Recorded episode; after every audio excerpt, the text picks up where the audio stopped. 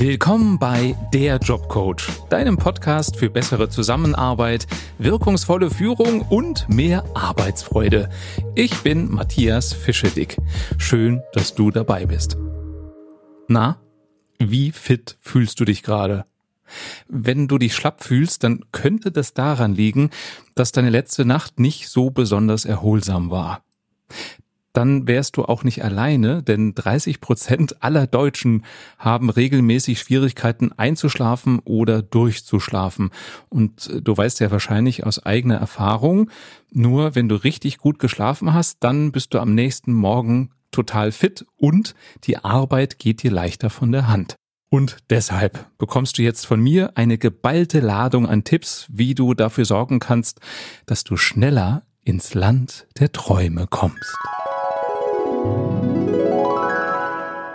So, womit fangen wir an? Erstmal was essen. Ne? Das machen wir oft abends, wenn wir nach Hause kommen, gönnen wir uns ordentlich was. Eine schöne Pizza oder ein Steak oder Schnitzel. Ja, und das ist nicht so besonders schlaffördernd. Und leider auch gesunde Sachen nicht. Also zum Beispiel Vollkornbrot. Ich esse super gerne Vollkornbrot, weil es gesünder ist, aber dein Körper braucht länger, das abzubauen. Das heißt, abends ist es schlauer, Weißbrot zu essen oder Nudeln oder irgendwas mit Kohlenhydraten, die schneller abgebaut werden können. Und Milchprodukte sind super, denn die enthalten, jetzt muss ich mich konzentrieren, Tryptophan. Genau, Milchprodukte enthalten Tryptophan. Das ist auch in Datteln oder Fisch drin und das ist ein Stoff, der schlaffördernd wirkt, genauso wie Vitamin B6. Auch Vitamin B6 sorgt dafür, dass du schneller die Äuglein zumachen kannst und schlafen kannst. Und das findest du in Salaten. Also abends ein Salat mit Fisch wäre zum Beispiel mal eine gesündere und schlafförderndere Alternative zur Pizza. Wichtig ist nicht nur, was du isst, sondern auch wann du es abends isst. Denn du solltest zwei bis drei Stunden vor dem Zubettgehen nichts mehr futtern, damit dein Körper Zeit hat, das zu verdauen, was du gegessen hast und der Organismus besser zur Ruhe kommt.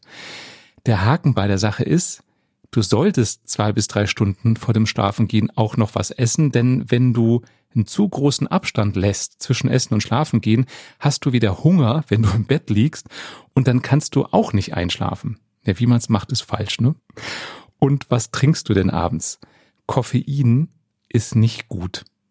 Denn dein Körper braucht relativ lange, um das Koffein abzubauen. Weißt der Koffein hält oder macht wach. Wissenschaftler empfehlen vier Stunden vorm Schlafengehen, ich weiß, es ist hart, kein Koffein mehr zu dir nehmen. Also kein Kaffee, aber auch keinen schwarzen Tee und auch keinen grünen Tee. Da ist auch überall Koffein drin. Na, aber dann doch wenigstens so ein Gläschen Wein. Der ist doch total schlaffördernd, oder? Meint man. Also ich selber, ich trinke keinen Alkohol, weil es mir einfach nicht schmeckt, aber wenn ich Freunden glauben darf, die gerne abends mal einen Wein trinken, dann wird man schneller müde und schläft schneller ein, wenn man Alkohol trinkt. Das ist aber ein Trugschluss. Wissenschaftler haben Hirnströme gemessen bei schlafenden Menschen. Einmal bei welchen, die keinen Alkohol vorher getrunken haben und dann bei welchen, die Alkohol getrunken haben vor dem Zubettgehen. Und das Interessante ist, dass Wein und Bier und was man da alles so trinken kann, auf der einen Seite die sogenannten Slow Waves, also langsame Hirnwellen fördert und die sind ein Zeichen von Schlaf. Das ist aber nur ein Aspekt, denn gleichzeitig ist es so, wenn du durch Alkohol dich abschießt sozusagen, bleibt ein Teil deines Gehirns wach Forscher haben nämlich parallel zu diesen Slow Waves in anderen Hirnregionen entdeckt, dass nach dem Genuss von Alkohol da Alpha-Wellen zu sehen sind. Und Alpha-Wellen hast du normalerweise, wenn du wach bist. Also ist ein Trugschluss, dass du durch Alkohol wirklich tief in einen Schlaf fällst. Und es ist oft so, dass jemand, der durch Alkohol sich in die Müdigkeit getrunken hat, in der Nacht noch ein paar Mal aufwacht. Also durch Alkohol induzierter Schlaf ist nicht so erholsam wie ein trockener Schlaf sozusagen. Wenn dich diese Studie interessiert, wie das mit den Hirnwellen, Slow Waves und Alpha-Wellen ist, ich verlinke die Studie hier in den Show Notes. Ja, fischelig, ne? Ich darf kein koffeinhaltiges Getränk zu mir nehmen. Ich darf kein Alkohol vorm Schlafengehen trinken. Was denn dann? Zum Beispiel ein Kräutertee. Kräutertees entspannen. Es muss ja nicht gleich der Baldrian-Tee sein. Kannst du auch Kamille nehmen oder Pfefferminz oder so einen gemischten Kräutertee, was immer dir gefällt. Ich habe, was das Essen angeht, aber noch eine gute Botschaft. Du kennst das vielleicht aus dem Hotel, dass da auf dem Kopfkissen immer so ein Betthupfer liegt, ne? So eine Praline oder Gummibärchen oder irgend sowas. Und so ein Betthupfer, das ist nicht nur ein Marketing-Gag oder irgendwas liebevolles, nettes, sondern es hat wirklich eine positive Wirkung auf deinen Schlaf, wenn du kurz vor dem Schlafengehen ein bisschen was, Betonung auf bisschen, was Süßes isst. Denn Schlafforscher haben herausgefunden, dass eben Schokolade oder Gummibärchen oder vielleicht sogar eine Tasse warmen Kakao oder ein paar Kekse, dass die deinen Blutzuckerspiegel so beeinflussen, dass du leichter einschlafen kannst. Und Süßes wirkt auch beruhigend, ohne dass du abhängig wirst. Also besser als Alkohol. Also ein kleiner Betthupferl vorm Schlafengehen und vorm Zähneputzen ist super fürs Schlafen. Und was machen wir oft kurz bevor wir die Äuglein zumachen? Wir schauen nochmal eben aufs Handy, was es Neues gibt. Das ist aus zwei Gründen unklug. Der eine Grund ist, manchmal stehen da Dinge, die uns ärgern, aufregen, beschäftigen. Also wir können nicht richtig abschalten, wenn wir kurz vorm Schlafen gehen oder vom wirklich Augen zumachen, noch im Internet gucken, was da so geschrieben steht. Und das zweite ist, dass diese LED-Bildschirme von Handys ein bläuliches Licht ausstrahlen. Und blaues Licht macht wach, denn auch Tageslicht ist bläulich. Kannst ja mal darauf achten, wenn du an einem so etwas bewölkten Tag rausguckst, siehst du, dass das Licht so ein eher blau ist. Und wenn du ähm, dir das Licht einer Glühbirne anguckst, das ist eher so orangefarben. Und blaues Licht macht wach, weil unser Gehirn ist trainiert. Blaues Licht heißt, der Tag ist angebrochen, also aufstehen. Und wenn du abends noch aufs Handy guckst, dann irritierst du dein Gehirn. Der Mechanismus ganz genau mit dem blauen Licht ist, dass gewisse Rezeptoren in unseren Augen auf das blaue Licht anspringen und die sorgen dafür, dass kein Melatonin produziert wird. Und Melatonin ist das Hormon, das dafür sorgt, dass wir einschlafen. Und je mehr blaues Licht in unsere Augen fällt, desto weniger von diesem Schlafhormon wird produziert. Deswegen, entweder guckst du eine Stunde vor dem Schlafengehen nicht mehr aufs Handy und schützt dich so vor dem blauen Licht, so dass dein Körper zur Ruhe kommen kann, oder bei den meisten Handys ist es so, dass du das umstellen kannst, also dass die, der Farbton des LED-Displays nicht mehr bläulich ist, sondern so einen warmen Farbton kriegt. Also ich habe ein iPhone und da nennt sich das Night Shift Funktion, findest du in den Bildschirmeinstellungen. Und wenn du es ganz genau nehmen willst, auch Fernsehschirme strahlen bläuliches Licht aus. Und wenn du wirklich gut schlafen willst, dann solltest du auch eine Stunde vor dem Schlafengehen kein Fernsehen mehr gucken. Und wenn du eine Familie hast, dann könnte das ja ein Ritual werden. Das heißt, dass ihr alle eine Stunde vorm zu Bett gehen, Handys ausschaltet, Tablets ausschaltet, Fernseher ausschaltet und euch vielleicht unterhaltet. Das kann ja auch die Familie nochmal zusammenbringen. Oder ihr lest oder ich mache es manchmal so, wenn ich merke, ich habe zu wenig Schlaf bekommen die Nächte zuvor, dass ich wirklich ganz bewusst zwei Stunden vorm Schlafengehen nichts mehr esse, den Fernseher ausmache und einfach auf dem Sofa liege und Musik höre. Und dass ich weiß, das ist ein innerer Kampf, also zumindest bei mir. Ich schlafe wirklich viel, viel besser und denke, musste öfter machen, aber dann ist es doch so bequem, noch ein bisschen fernzugucken oder abends spät was zu essen. Also alles, was ich dir hier beschreibe, funktioniert, auch aus meiner Erfahrung. Es ist halt deine Entscheidung, ob du es machst oder nicht. Wichtig ist bei der Zeit zum zu Bett gehen, versuche möglichst einen festen Rhythmus zu kriegen. Wir Menschen sind Gewohnheitstiere und du wirst merken, wenn du immer die gleichen Zeiten einhältst, dann kannst du besser schlafen, als wenn du mal lange aufbleibst, mal nicht so lange aufbleibst. Wie dein Schlafzimmer gestaltet ist, hat auch einen Einfluss darauf, wie gut du schläfst. Zum Beispiel die Temperatur ist wichtig. Mach's nicht zu warm. Die Wissenschaft sagt, 17 bis 19 Grad ist die perfekte Temperatur, um gut zu schlafen. Und mummel dich nicht zu warm ein. Also es gibt sogar Verfechter, die sagen, trage keinen Schlafanzug. Das heißt nicht, dass du nackt ins Bett gehen sollst, aber es reicht Unterwäsche zu tragen, also irgendwas Leichtes, denn wenn es dir zu warm ist, wachst du eher auf, als wenn es ein Hauch zu kalt ist, weil das kann dein Körper ausgleichen. Also Wärme kann dein Körper leichter produzieren, als dich zu kühlen. Und kühlen heißt schwitzen und schwitzen heißt wieder aufwachen. Also eher dich ein bisschen zu dünn anziehen, als dich zu warm einzumummeln und noch die Heizung hochzudrehen. Und was die ideale Schlafausstattung für einen gesunden, erholsamen Schlaf angeht, habe ich letztens ein, wie ich finde, interessantes Erlebnis gehabt. Und zwar habe ich im Zug gesessen. Ähm, wenn du das hier öfter hörst, dann weißt du, dass ich eingefleischter Speisewagenfahrer bin, weil man da unter anderem auch nette Menschen kennenlernt. Also ich saß an so einem Vierertisch, was voll war und habe meinen Laptop aufgehabt und bekam eine Werbung für sogenannte Gravity Gewichtsdecken. Hast du vielleicht vielleicht auch nicht schon mal gehört, Gravity Gewichtsdecken. Das sind Decken, in denen so ganz viele kleine Glaskügelchen eingenäht sind so dass die Decke sich flexibel an den Körper anpassen kann und ein sehr hohes Gewicht hat. Also so eine Decke wiegt zwischen vier bis zwölf Kilo. Die muss man aussuchen nach dem Körpergewicht. Es sollten ungefähr so zehn Prozent des eigenen Körpergewichts, so schwer sollte so eine Gravity-Decke sein. Und die Funktion ist, dass das Gewicht der Decke dir so ein Umarmungsgefühl gibt. Also so, als würde dich jemand in den Arm halten. Und dadurch kannst du dich mehr entspannen und kannst besser schlafen. Also ich habe diese Anzeige gesehen äh, auf meinem Laptop im Zug und habe draufgeklickt und recherchiert, weil ich das interessant fand. Und neben mir war eine Dame und die guckte immer so auf meinen Laptop und äh, sagte dann, ach, die kenne ich. Und dann kamen wir ins Gespräch und sie erzählte, dass sie Psychologiestudentin ist und hat im Studium davon gehört und hat das mal ausprobiert und sagte, dass das wirklich funktioniert. Und bei ihr war es so, dass ihr die zehn Prozent des eigenen Körpergewichts nicht gereicht haben. Sie hat eine noch schwerere Decke genommen und dann hat sie wirklich super gut geschlafen. Also Gravity Gewichtsdecken. Ich verlinke das auch hier in den Show Notes, wo du die kriegen kannst.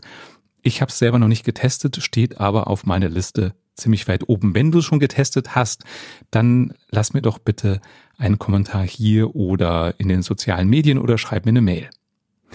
So, du hast jetzt ganz leicht ein paar Stunden vorm Schlafengehen gegessen. Du hast einen Kräutertee getrunken. Du hast keinen Alkohol, keinen Kaffee zu dir genommen. Du hast dein Handy eine Stunde vorher ausgeschaltet, nicht ferngeguckt und gehst jetzt ins Bett unter deine Gravity-Decke. Das Thermometer zeigt 18 Grad. Also alles perfekt. Was kann dich jetzt noch vom Schlafen abhalten? Deine Gedanken. Wie oft liegst du abends im Bett und grübelst? Und das Grübeln hält dich davon ab, einzuschlafen. Und hier möchte ich dir sieben Strategien vorschlagen, mit denen du dich vom Grübeln im Bett abhalten kannst. Strategie eins: Mach dir selber einen Traum. Das heißt, warte nicht darauf, dass du einschläfst und ein zufälliger Traum entsteht, sondern Überleg dir, wo du jetzt gerne sein möchtest. Möglichst plastisch. Also, wie sieht der Ort aus? Wie fühlt er sich vielleicht an? Wie riecht der? Hm, wer ist da noch? Also bastel dir so eine Traumwelt, in die du gerne reisen möchtest. Und durch diese Fokussierung auf diese Traumwelt lenkst du deine Gedanken in eine schöne Richtung und die hören auf zu kreisen.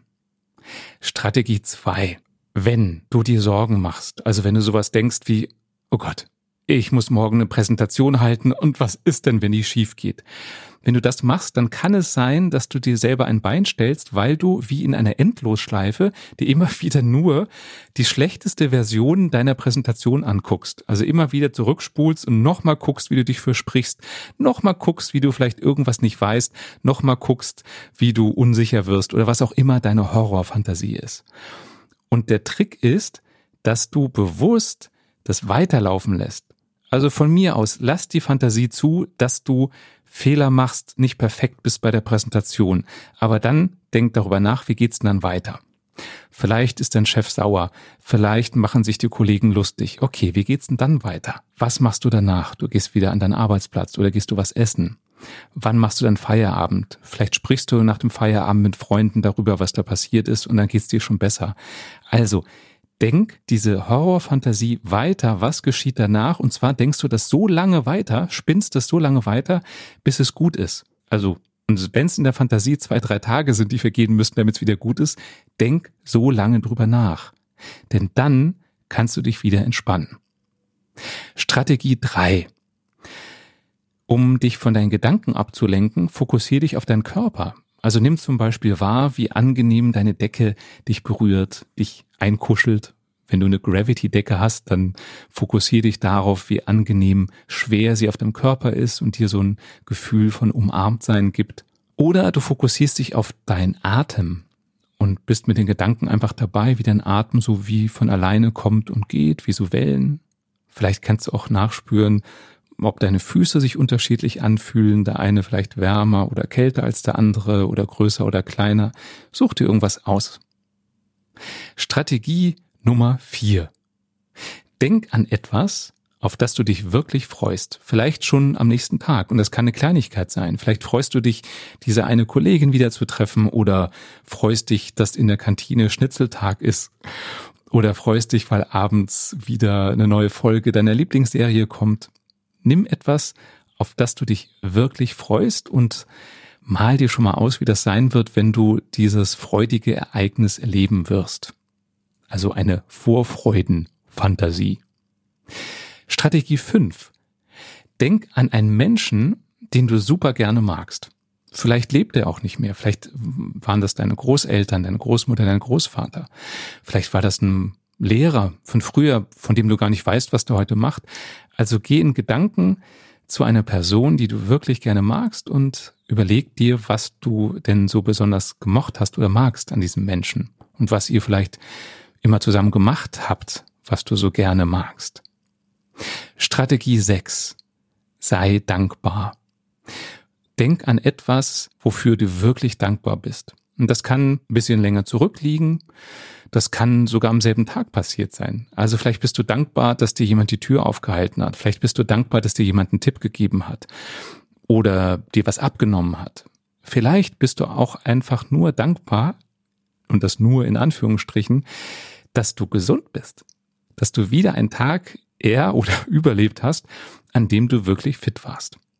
Und das Interessante ist, wenn du anfängst darüber nachzudenken, wofür du dankbar sein kannst, wirst du ganz viele Dinge finden, für die du dankbar sein kannst, was dir aber vielleicht gar nicht so aufgefallen ist. Ne, oft ist es ja so, dass uns eher das auffällt, was nicht so gut läuft. Und wenn wir dann anfangen, mal hinzugucken, was gut gelaufen ist, dann entdecken wir erst, wie gut es uns eigentlich geht.